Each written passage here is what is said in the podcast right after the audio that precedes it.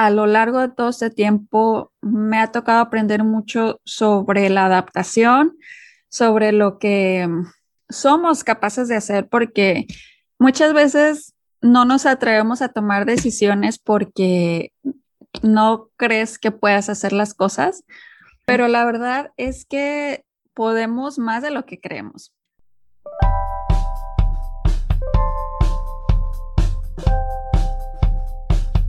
Hola, yo soy Karina. Bienvenido a Arte y Artistas, donde platicaremos sobre corrientes pictóricas, obras, artistas, museos, libros, películas y todo. Todo por amor al arte, por amor al arte.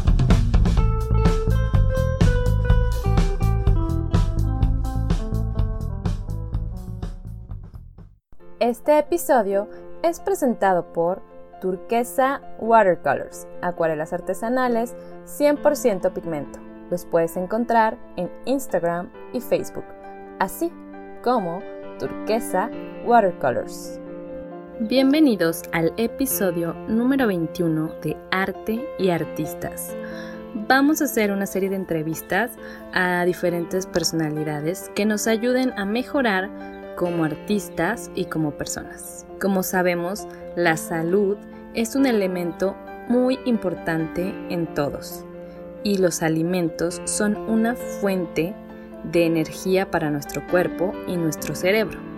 Así que hoy tenemos a Cristina Solís, quien es nutrióloga con una maestría en salud pública y una especialidad en nutrición clínica. Además, ella tiene un podcast que se llama Fresa Amaranto, donde trata temas de salud mental, alimentación y hábitos.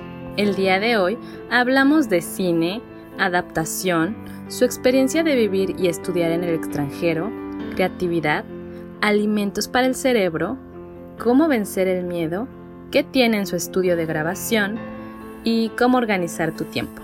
Sin más, los dejo en esta charla con Cristina Solís y yo. Que lo disfruten. El día de hoy tenemos una invitada muy especial. Ella es la nutrióloga Cristina Solís. Bienvenida.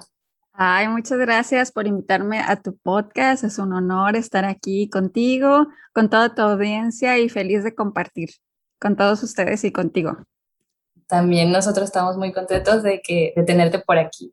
Y para romper un poquito el hielo, ¿nos puedes contar cuál es tu película favorita y de qué se trata? sí, de hecho, cuando estaba pensando como la respuesta a esta pregunta, la verdad es que me encanta ver películas y series. Eh, es de mis cosas favoritas en la vida.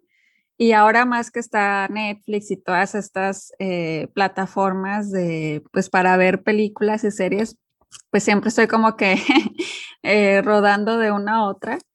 Pero la, la, verdad es que este, pues sí, hobby o, pues sí, hobby, es algo que me dejó mucho mi papá. Cuando éramos niños, me acuerdo que íbamos a, o sea, en aquel tiempo era ir a, rentar películas al blockbuster y así, no sé, como súper viejo, pero era algo que nos tocó hacer a nosotras. Y entonces como que, como que de ahí siempre era de cada fin de semana ir a rentar algo. Y pues eh, entonces como que tengo muchos recuerdos de eso. Y una, entonces me encantan las, lo, como las temáticas de thrillers, me encantan los documentales sobre asesinos. Creo que es lo que más, más disfruto, como conocer la, eh, la mente de los asesinos. Como porque que me actúan así. exactamente, porque actúan como actúan. Y sobre todo, algo que a mí me, me impacta mucho, mucho, mucho siempre es que parece ser como que ellos no se dan cuenta que están haciendo mal o como que siempre está justificado su acto, eh, el por qué lo hacen, ¿no? Comparado con los que lo vemos de fuera, que dices, no, ¿cómo te atreves a hacer eso? Pues ellos tienen como su, su por qué. Entonces eso es algo que a mí me impacta mucho, mucho de, de estos mm. documentales. Y también, o sea, te digo, soy de ver de todo. Entonces, desde ese tipo hasta también me voy a las románticas cursis, como Diario de una Pasión. Entonces, también me gusta mucho ese tipo de película. Entonces, como que te digo, em, sí soy muy, muy... de todo. De todo un poco, pero, o sea, digo ya... ¿Y tienes una favorita, favorita o no? Para decir una favorita, más que nada es como el recuerdo que me trae esa película, que es a mi papá. Mi papá falleció cuando yo tenía 12 años, entonces como que esta película, junto con todo esto que te digo que íbamos y rentábamos películas, eh, la, como que el, no el primer recuerdo, sino un recuerdo que tengo muy, muy claro y muy vivo de él, es ver la película de Toy Story, la primerita, juntos. Entonces, como que es esa película, tal vez no te puedo decir que es mi favorita, porque pues hay muchas que me gustan, pero esa película es una película que significa mucho para mí porque, pues por eso, o sea, por a lo que me, ajá, porque me recuerda a mi papá y, que como que gracias a él fue que me encanta eh, ahora sí que ver series y películas todo el tiempo, todo, todo el rato. Qué bien. Sí, qué padre que una película, o sea, te traiga recuerdos de alguien que quieres, ¿no? ¿Cómo es que llegaste a estudiar la carrera de nutrición?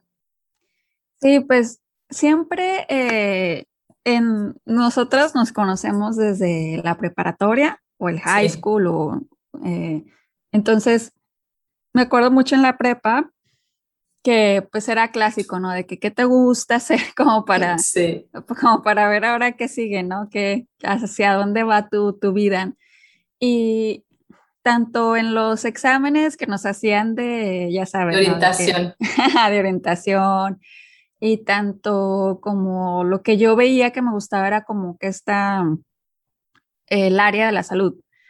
Y también es, eh, es, ha sido mucha influencia de mi familia, porque tanto en mi familia eh, materna y paterna, eh, mi papá era doctor, mi, la familia de mi mamá hay doctores, hay enfermeras, hay psicólogos, o sea, hay de todo mundo que se dedique al área de la salud.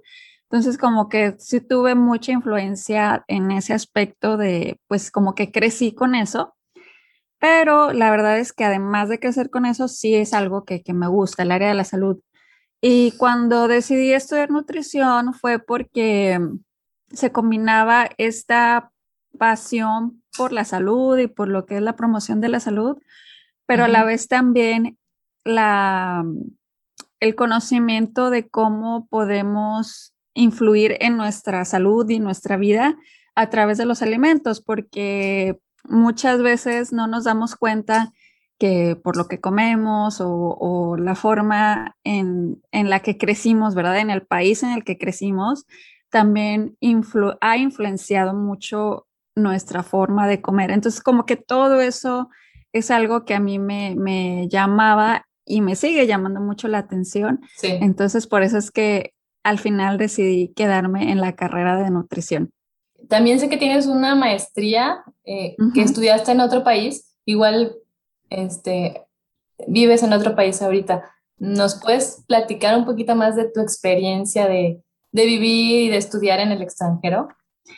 Sí, pues fue la verdad un, un proceso inesperado, un proceso bastante, yo lo digo rápido, porque fue inesperado en el aspecto que que yo me, me gradué, me casé y me fui a vivir al extranjero todo en un mismo año, en el 2009. O sea que ya viviendo fuera de México ya tengo pues ahora sí que pues más de 10 años, ¿no?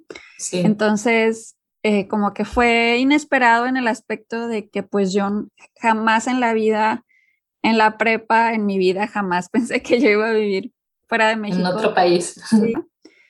Eh, en el 2008 fue la, eh, fue la primera vez que yo salí del país de México. O sea, nunca había ido ni a, ni a Estados Unidos. O sea, y eso que vivía en Monterrey como cerca de, Estados Unidos. Sí, ajá, de Estados Unidos. Entonces, nunca, nunca habían salido. Entonces, por eso para mí fue rápido, porque fue como que en un año fue de que sí, nos casamos y luego fue de que, ok, nos vamos a vivir fuera, ok, ok, entonces como que sí, llegas a un país en el que no, yo sabía hablar poco inglés, entonces sí, a lo largo de todo este tiempo me ha tocado aprender mucho sobre la adaptación, sobre lo que somos capaces de hacer porque muchas veces no nos atrevemos a tomar decisiones porque no crees que puedas hacer las cosas, pero la verdad es que podemos más de lo que creemos.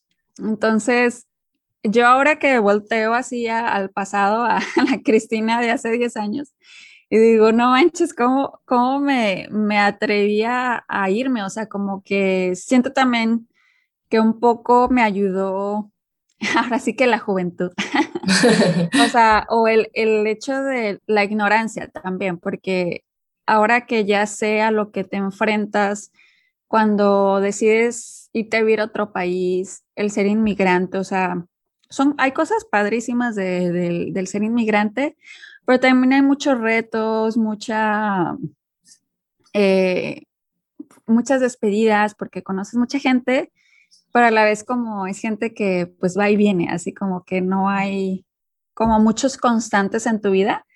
Entonces es como mucho de caminar tú solo, o sea, me refiero a estar como que en, eh, soledad, o sea, mucha, mucha eh, soledad o hay veces también esta cosa de que pues no es, no es tu cultura al 100%, entonces es así como que, pero en México se hace así, no, pero aquí es así, ¿no? Entonces es como que todo es... Como un choque cultural. Ajá, un choque cultural. Entonces, eh, a mí esa parte al principio como que sí me llegó, como que yo estaba como en mi mundo también porque estaba también pues recién casada, esto estaba como muy, eh, pues todo como color de rosa, la verdad. muy padre, la verdad, o sea, no, no me, eh, no me arrepiento de haberlo hecho. Y pero luego ya que empiezas a enfrentarte más que nada a lo que significa ser inmigrante, y me refiero a, aprender el idioma, a tener que ir a la tienda y pedir de comer en inglés, eh, porque el primer lugar al que me fui a vivir fue Inglaterra, en, vivimos en Londres y luego ahora vivimos en Estados Unidos, entonces, aunque se habla inglés, pero son dos culturas diferentes. Entonces, eh, pues era eso, como que aprender inglés, aprender a, moverme en el metro, aprender a moverme eh, yo sola, sin tener el... Eh, me acuerdo que siempre traía conmigo, porque también en ese tiempo pues no usaba mucho el celular. sí, pero era eh, como el 2012 más o menos, como que apenas empezaba a salir así de que los smartphones, o sea, como que las apps y todo ese rollo. Entonces yo me acuerdo que traía una libretita conmigo y era de que yo anotaba ahí todas las preguntas que se me ocurrían, que yo decía, bueno, si voy a la tienda, igual se me ocurre o tal vez necesite pedir preguntar esto. Entonces yo la anotaba. Y no sé si iba al cine, igual era de que, ok, ¿cómo pido tal cosa? ¿Cómo digo si quiero esto así? Entonces, esas cosas también. Eh, y otra también de las cosas es, pues ya en el trabajo profesional, en el aspecto profesional, pues fue darme cuenta que, que necesitaba estar más preparada, ¿verdad? Más, o no más preparada, sino en el aspecto de de que si vienes con un título del extranjero, muchas veces es como que, bueno, pues solamente en tu casa te conocen, ¿verdad? Mm, como que tomar, o sea, ya estudiar en ese país. Ah, exactamente, estudiar en ese país para que pues ya la gente vea de que, pues sí, ah, ok, sí tiene, eh, es equivalente, ¿no? Lo que estudió allá es equivalente con lo que ella ha hecho acá. Mm. Entonces, pues también enfrentarme como a todas estas realidades, ¿no? Así como que pum, pum, pum pero finalmente eh, lo que está bien padre y bien bonito de, ser inmigrante es que no vuelves a ser el mismo. Definitivamente la, Cristina de hace 10 años a la de ahorita es totalmente diferente porque he convivido con gente que, nunca creí que podía convivir, he aprendido de otras culturas, he visitado otros países, entonces todo esto es, ahora sí que eh, viene junto con pegado, o sea, si tú quieres em, iniciar una vida en el extranjero, pues así es, o sea, eso es lo que va a pasar, entonces es como mucho de, resistencia y de, decir adaptación. Adaptación. Exactamente. Entonces, eh, por todo esto que te digo, pues fue que uno de, mis sueños también era estudiar la maestría y, a los tres años de, vivir allá fue que eh, inicié la maestría. Y, hoy que ya llevas allá viviendo 10 años, ¿cómo es un día para ti? ¿Qué, qué haces ya en tu vida profesional como tu rutina, digamos? Sí, pues ahora digo, em, yo creo que si yo pudiera definir mi vida en una palabra, sería eh, como adaptabilidad, como que esa es la palabra de mi vida. Porque ahora también mucho de lo que hago, pues es trabajo desde casa, ¿no? Eh, lo que es la creación de contenido. Em, yo ahorita digo esto y digo, en mi vida me imaginé que terminaría diciendo que yo me dedicaría como a, todo esto, ¿no? Pero te digo, es como adaptarse a lo, a lo que hay, a lo que tienes. Entonces, por esta misma razón, pues es que eh, mi vida es muy de, pues en la casa, o sea, aquí trabajo, aquí como, aquí todo, ¿no? Y ahora más, pues con lo de la pandemia y eso, pues, pues es más de, pues, de vivir en tu casa, ¿no? pero básicamente mi, rutina es bastante simple. es, eh, mis mañanas son normales, me levanto, desayuno, no tengo la verdad ningún hábito fuera de lo normal. Eh, lo que sí es que como trabajo aquí en la casa, me gusta sentir que, que mi día va a empezar y como que cambiar ese switch en mi mente eh, lo hago cuando me visto, me cambio, me arreglo y todo. Aunque estés en la casa, sí te, te cambias. Exactamente. Y si mucha gente es de que, ay, ¿por qué te cambias? Estás en tu casa. Pues, quedarte en pijama. Pero la verdad es que yo sí lo he intentado, quedarme en pijama y luego cambiarme, o sea, otros días cambiarme y sí marca la diferencia. Entonces, eh, yo creo que esa es como una de, de, de las cosas que, que sí o sí es como cambiarme para entrar como que en este mood.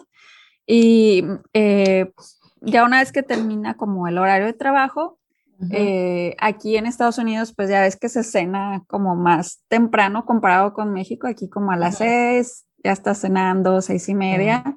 Entonces ahora pues ya cenamos y luego ya me pongo a hacer ejercicio, más que nada caminar, me gusta caminar y y luego me pongo, me gusta mucho cocinar, no me, o sea, no que me guste cocinar, sino me gusta eh, adelantar mi comida del día siguiente. Entonces también eso es algo que hago mucho, eh, ya después del ejercicio y todo. Ajá, entonces, exacto, es un buen tip. Eh, siempre me voy como adelantado un día, o sea, lo hoy me toca cocinar lo que vamos a comer mañana y así me voy para no estar estresada mañana pensando qué comer. Entonces te digo, qué, comes en un día? ¿Qué come un nutriólogo? Bueno, antes que nada, los nutriólogos también somos personas con antojos y todo. Claro. Pero la verdad es que a lo mejor se va a oír de que, ay, no, no es cierto, pero eh, a mí me gustan mucho las frutas y las verduras. la verdad que sí, es, es verdad. Sí. Entonces, eh, en la mañana me gusta desayunar ya sea un smoothie o pan tostado con aguacate y semillas de hemp o me gusta avena, también me gusta mucho, mucho la avena como en diferentes preparaciones. Y últimamente, ya hace un tiempo, hace algunos años, he tratado, no, no al 100 la verdad, pero de llevar una alimentación basada en plantas que esto significa eh, eliminar alimentos de origen animal en tu alimentación. Entonces, varios días a la semana comemos así, eh, lentejas, calabacitas, o sea, en preparaciones que te hacen sentir lleno, ajá. Y otros días sí, eh, pues eso, como pollo, salmón, pero sí me gusta más eh, como esta parte de la alimentación basada en plantas. Y, pues sí, básicamente eso es como lo, lo que como en un día. Y, y, en general, ¿qué, ¿qué debe de contener un plato en general para que sea nutritivo? Pues mira, la verdad es que eh, mucho de, lo que se ha visto, de lo que se ha estudiado, es que el, comer es una actividad que debe, antes que nada, hacernos felices. ¿Sí? Eh, muchas veces, por eso existen los trastornos de alimentación, porque eh, eh, la cultura de, la dieta o de esta cultura de que tienes que tener el cuerpo perfecto, etcétera, nos hace elegir alimentos que no nos gustan, pero que nos dicen que, son nutritivos, ¿no? Entonces, esa es como mi, mi, primera recomendación, es elegir alimentos que te hagan feliz o que te gusten. Y ya una vez que sepas cuáles son esos alimentos, pues escoger alimentos de esos que te gusten que te dejen saciados, que te dejen lleno, ¿verdad? Porque luego escogemos alimentos que no nos llenan. Entonces, eh, yo creo que ahí es todo un balance. Eh, yo te puedo decir, bueno, pues debe de haber verduras, debe de llevar los cereales integrales, debe de llevar eh, tu porción de proteína.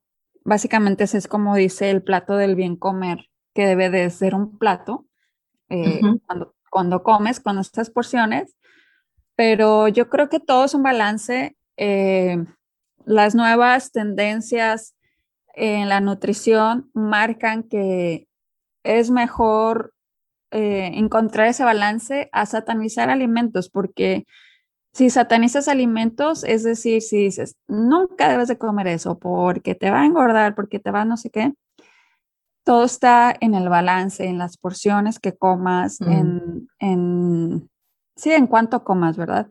Entonces, eso es muy, muy importante, mantener e, ese equilibrio, ese balance. ¿Y qué consecuencias podría generar el no estar bien nutrido en, en el cerebro? Esa es una pregunta bastante interesante porque el cerebro es de los principales órganos de nuestro cuerpo que necesita energía. Sí, o sea, eh, cuando tú comes, el cerebro es así como que, a ver, véngase para acá toda esa energía. Entonces, si no tenemos esa energía, nos lleva a sentir cansancio, irritabilidad, somnolencia. Entonces, todos estos síntomas pueden derivar o ser muy parecidos a síntomas de ansiedad, de depresión. Entonces, es muy importante que, tengas ah, ahora sí que a tu cerebro contento. ¿Y, qué alimentos, digamos, recomiendas para mejorar la salud? La salud mental. y la creatividad también.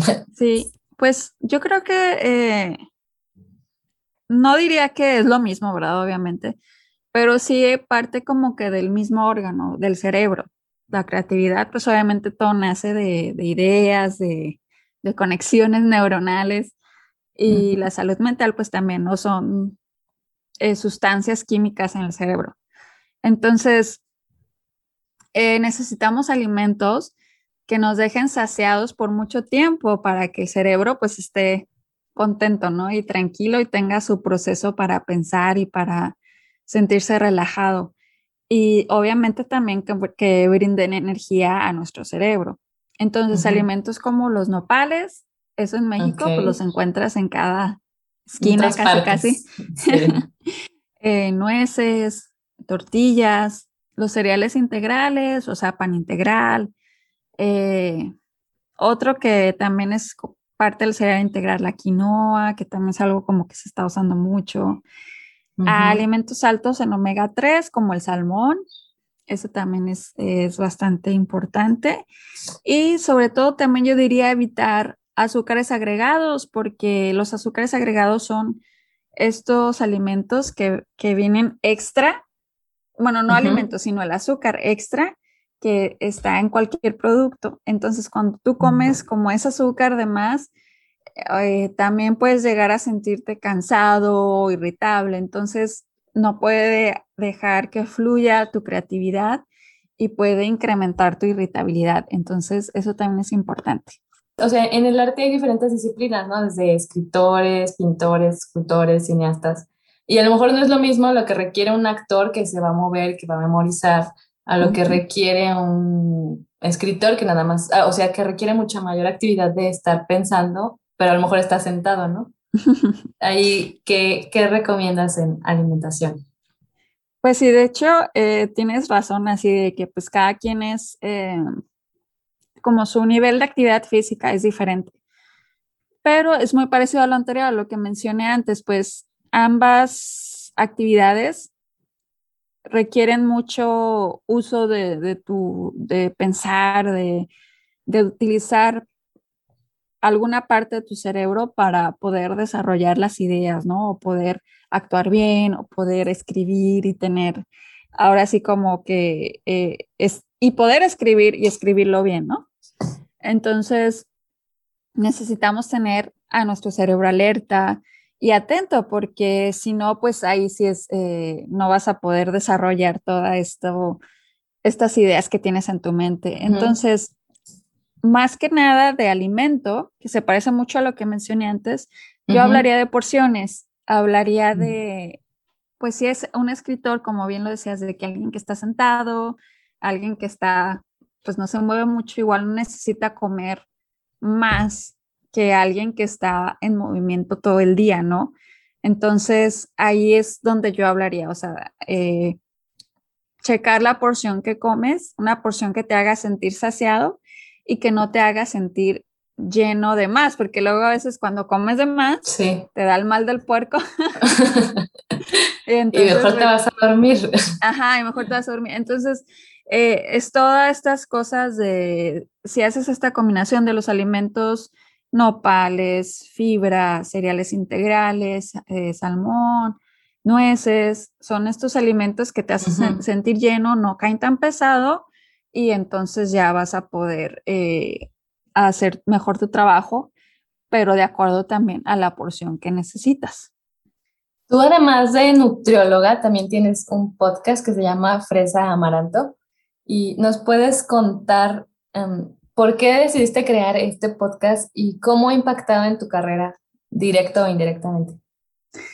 Pues sí ha tenido mucho impacto, la verdad, en mi carrera.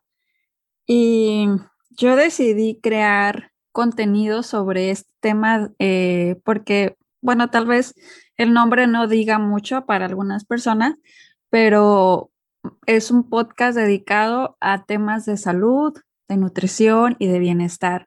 Y todo desde tratando de hacerlo desde una perspectiva eh, con proveyendo información basada en evidencia científica pero a la vez que también sea entretenido y que sea fácil de entender para la gente, ¿verdad? De los temas. Entonces, yo decidí crear el podcast y decidí crear, pues ahora sí que la marca, porque vi una falta de acceso a la información de calidad en cuanto a salud, en cuanto a nutrición, en cuanto a bienestar, más que nada salud y nutrición porque sobre todo aquí en Estados Unidos, mucha de la información está más orientada al idioma inglés. Eh, y aquí en Estados Unidos, pues hay mucha gente eh, latina, ¿verdad? Ahora sí que la comunidad latina eh, que ha vivido aquí por mucho tiempo y pues no ha, no ha aprendido inglés, no quiere aprender inglés o le gusta más el español. Entonces, yo en mis trabajos anteriores, yo tuve la oportunidad de trabajar siempre en lo que era el área de investigación clínica. Y por eso te digo como que ahora digo, ahora de creación de contenido, pues no, como que no, no me la creo. Sí, pero pues es algo más, más creativo, ¿no? Sí, sí, sí. Y entonces, eh, en mis trabajos anteriores, yo tuve la oportunidad de trabajar mucho con la comunidad latina precisamente en lo que es la orientación nutricional, en lo que era la ayudarles a mejorar sus hábitos de alimentación, de salud, etc. Y mucho de lo que yo me di cuenta era que la gente no, no sabía detalles simples que a lo mejor, a lo mejor a mí como nutrióloga era de que pues Sí, se puede saber eso, ¿no? O sea, es fácil como que saber ese simple detalle, no sé, pon tú de las, eh, las frutas y verduras tienen vitaminas y minerales, o sea, algo así. Y, y, la gente, pues no, a veces no sabía. No sabía. O, lo tenía como, vamos a ver así como mm. cuatrapeado, como que no, eh, o sea, sí sabía, pero no, no era el lugar correcto donde encontrabas ciertos nutrientes y así, ¿no? Entonces, eh, mucha desinformación, a eso me, refiero. Entonces, con eh, mi experiencia anterior y, que vi eso, pues se me ocurrió abrir el podcast y, y, bueno, primero crear la marca y como, como la plataforma, pues incluye lo que son blog, incluye el podcast, incluye las redes sociales, tratando siempre, te digo, de promover la, salud y promover que sobre todo eh, algo muy, muy importante es eh, información y que la gente tenga acceso a ella y que pueda de mm, ejercer ese derecho que todos tenemos de decidir sobre nuestra salud. Y sí, sin salud no, pues no haces nada, ¿no? O sea, primero tienes que estar saludable para poder hacer lo demás. Así es, y sobre todo, em, como te digo, mucho, mucho, muchas veces aquí en, en donde yo trabajaba, mucho, mucha gente no sabía que tenía acceso a ciertos programas de salud o mucha gente no sabía que podía acceder a, ayuda eh, alimentaria.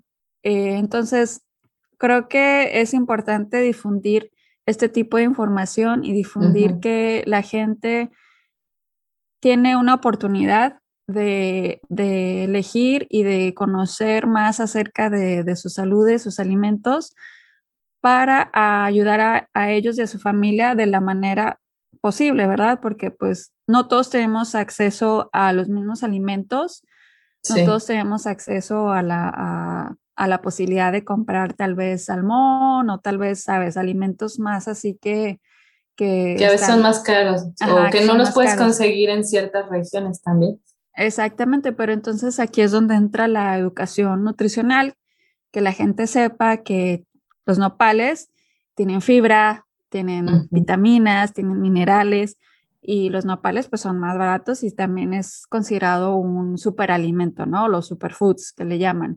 ¿Cuáles son superfoods? Otros alimentos son los frijoles, las lentejas, eh, las, las, moras azules, eh, las espinacas, alimentos que ya tenemos en nuestro día a día, pero se les llama así ahora porque pues es un término mercadológico, ¿verdad? Mercado técnico. entonces, pues sí, la gente pues nos dejamos llevar ¿verdad? por lo que nos, nos marca la mercadotecnia, pero pues de eso se trata también, digo, de, que la gente sepa y conozca y pueda tomar mejores decisiones. ¿Solamente te dedicas a crear contenido o también haces otras cosas? Por ahora es la creación de contenido, es pues como te digo, para toda la, plataforma. Sí. Y es un trabajo, de verdad. Sí, sí, lo sé. ¿Y cómo le haces para, o sea, con, para organizarte? ¿Cómo es una semana tuya? O sea, ¿tienes como actividades agendadas o cómo te organizas en tu tiempo? Sí, la verdad es que honestamente no soy la persona más organizada del mundo, pero lo intento, la verdad. Intento organizarme porque cuando empecé a hacer esto, la verdad, no, no tenía un método. Era pues sí, un, post por aquí, una fotito por acá y así. Pero conforme va agarrando ahora sí como fuerza y conforme la, gente va conociendo la plataforma, va conociendo, em, pues sí, ahora sí vamos a decir que el producto, pues poco a poco se ha ido incrementando las responsabilidades y lo que hay que hacer. Entonces ahí es donde ya dije, no, sí tengo que organizarme más. Entonces sí tengo dos agendas y una es donde organizo la, semana Es como más fácil ver lo que hago en la semana. Y la otra es organizo el día, o sea, lo que va a haber en el día. Entonces, eso sí me ayuda mucho para saber lo que voy a hacer. Generalmente lo hago los domingos o los lunes por la mañana, esa organización. Pero de ahí en más es así como si se me olvida algo, pues se me olvidó. Entonces, sí, me gustaría la verdad trabajar más en mis habilidades organizacionales. Y, pero pues yo creo que te organizas bien porque logras generar un podcast por semana. El lunes grabo, el martes edito, el... Sí, el, el lunes es de redes es como de, bueno, la verdad es que también te digo, me gustaría trabajar más en, mi organización, pero diario es de supervisar ahora sí, que en todas las redes eh, haya algo, ¿no? Porque pues estoy en todas las redes, estoy en Pinterest, estoy en Facebook, estoy en Instagram, en TikTok ahora también.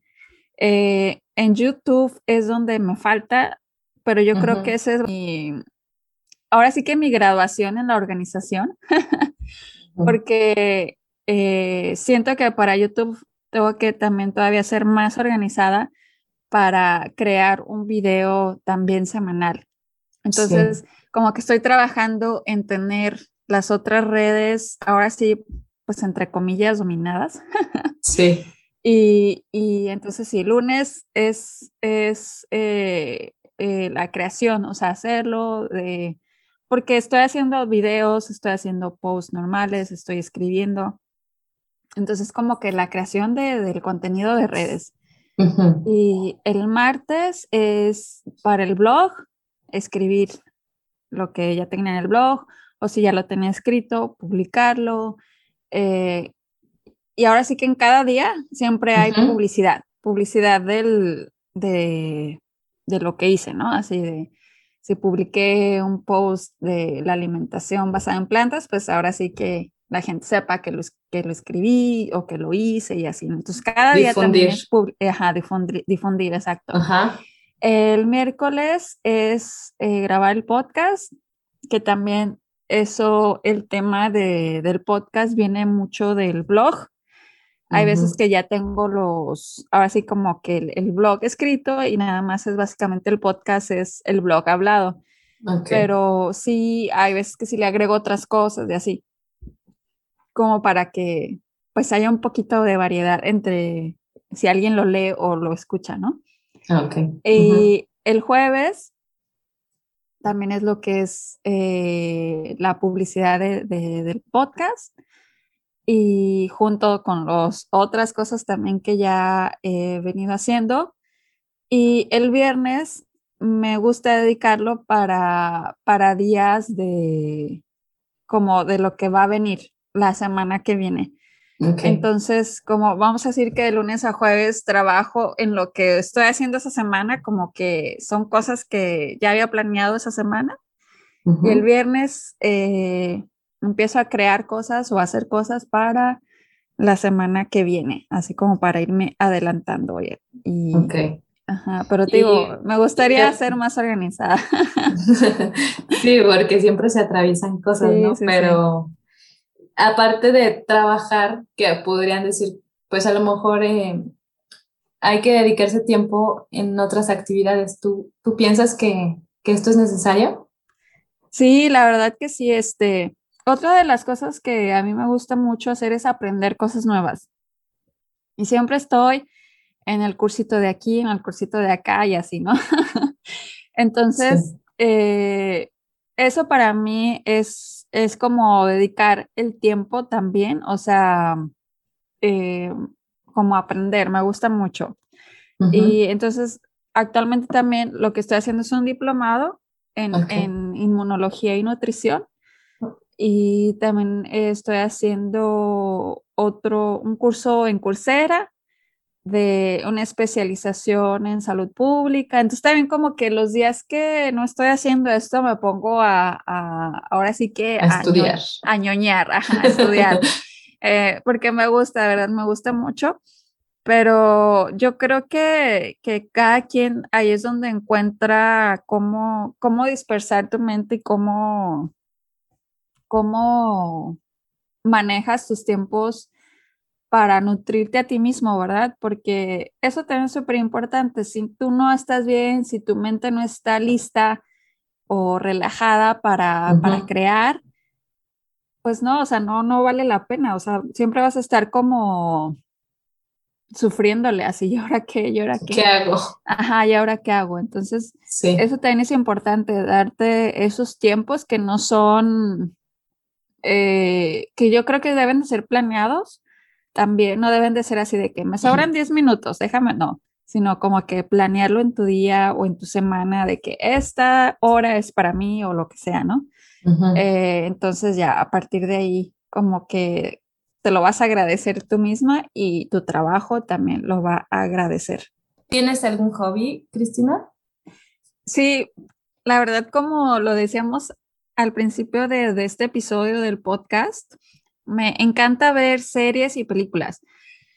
Soy muy, muy fan de, de que una vez terminada de ver una serie o una película, me voy a buscar a, los personajes, a los actores o a las actrices para, para verlos cómo es su personalidad real. Me encanta como mucho ver eso, es hacer esa investigación eh, y darme cuenta que hay veces hay tan buenos actores que los ves en la televisión o en, o en las series o en la película, lo que quieras, y los odias y luego los conoces en entrevistas y son súper buena gente, súper buena onda. Entonces como que eso es algo que yo admiro mucho de, pues, de, los, de los actores, de, de, esa de su profesión, cómo pueden interpretar tantos personajes y a la vez es, es, puede ser una, una gran persona. Entonces es algo que me gusta mucho también en las películas basadas en, en, en la vida real, en hechos de la vida real.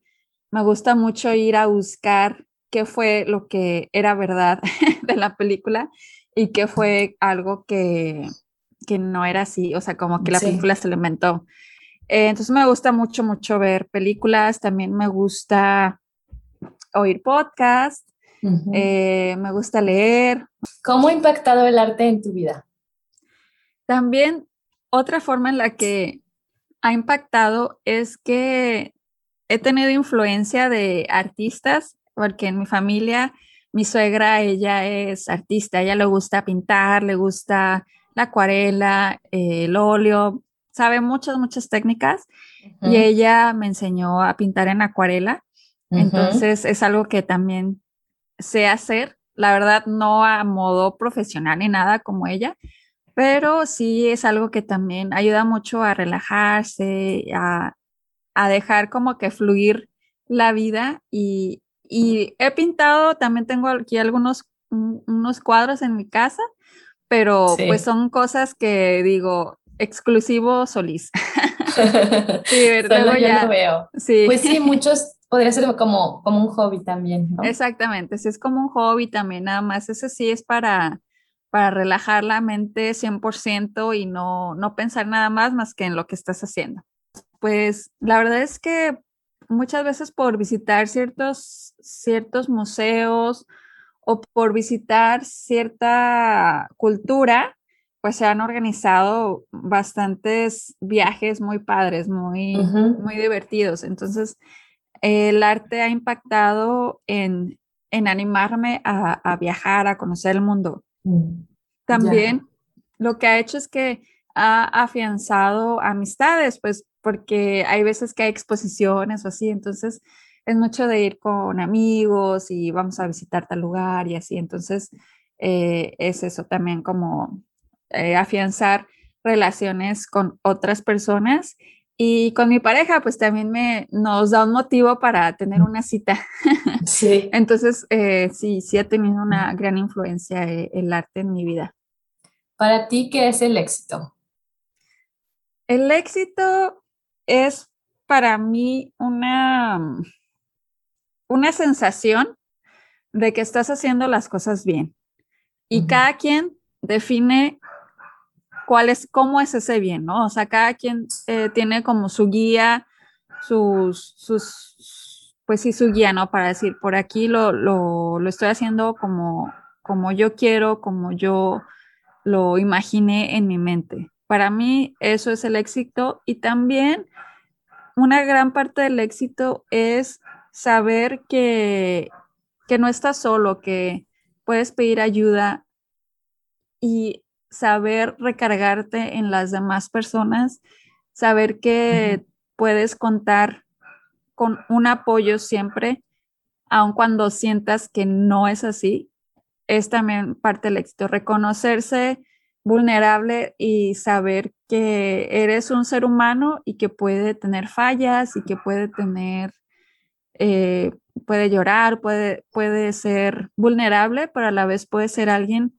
exitoso. Puede, entonces, creo que eso también es parte del éxito, reconocer que, que no estás solo, que eres un ser humano y que tienes derecho a, a sentir y que tienes derecho a, expresar lo, que sientes y a ser bien correspondido. Entonces, eso también es lo que yo defino como éxito. Y también sé que, o sea, ya hablamos que tienes tu podcast y ahorita em, sé que te costó trabajo difundir, que lo tenías. ¿Nos puedes decir por qué te costó trabajo? Ay, sí, porque me daba pena. me daba mucha pena decir que tenía un podcast, me daba mucha pena eh, hablar, me daba mucha pena eh, ahora sí que mostrarme al público. Sí. Pero la verdad, eh, esto lo fui superando con el tiempo, la verdad, este miedo, este nervio, que la verdad aún tengo, para ser honesta, pero ya no como antes, ya no. Pero aquí estamos. Sí. aquí estoy, aquí estoy contigo en este podcast. pero la verdad eh, era por pena y por miedo, pero luego con el tiempo eh, me fui dando cuenta que hay mucha gente como yo, que hay mucha gente que, que tiene miedo y que se aventó aún así a hacer las cosas, entonces hubo mucha gente que me inspiró en este camino para, para hacerlo. ¿Cómo, ¿Cómo superaste ese miedo? Eh,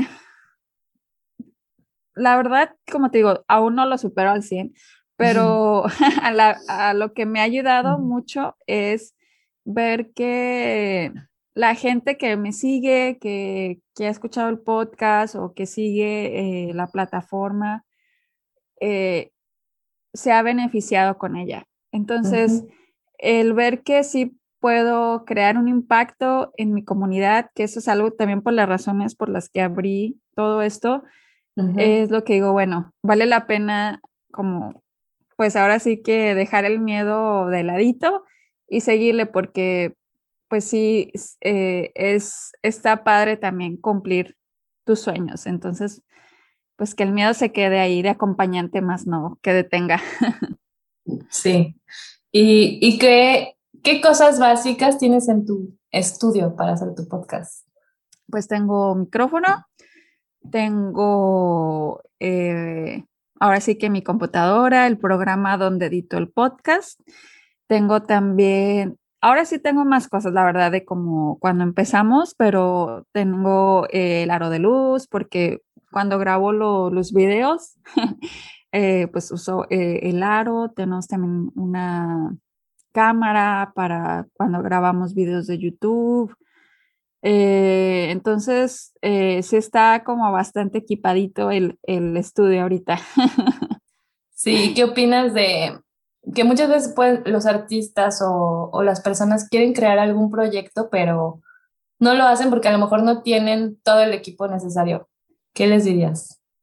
Pues que es algo muy común pensar eso, porque creo que es una reacción eh, normal y natural el, querer hacer todo perfecto, sobre todo porque es algo nuevo para nosotros y porque pues tenemos ese miedo de, pues de hacer el ridículo, la verdad, de que la gente te oiga y te diga, Ay, no se te oye bien, qué chafa o así, ¿no?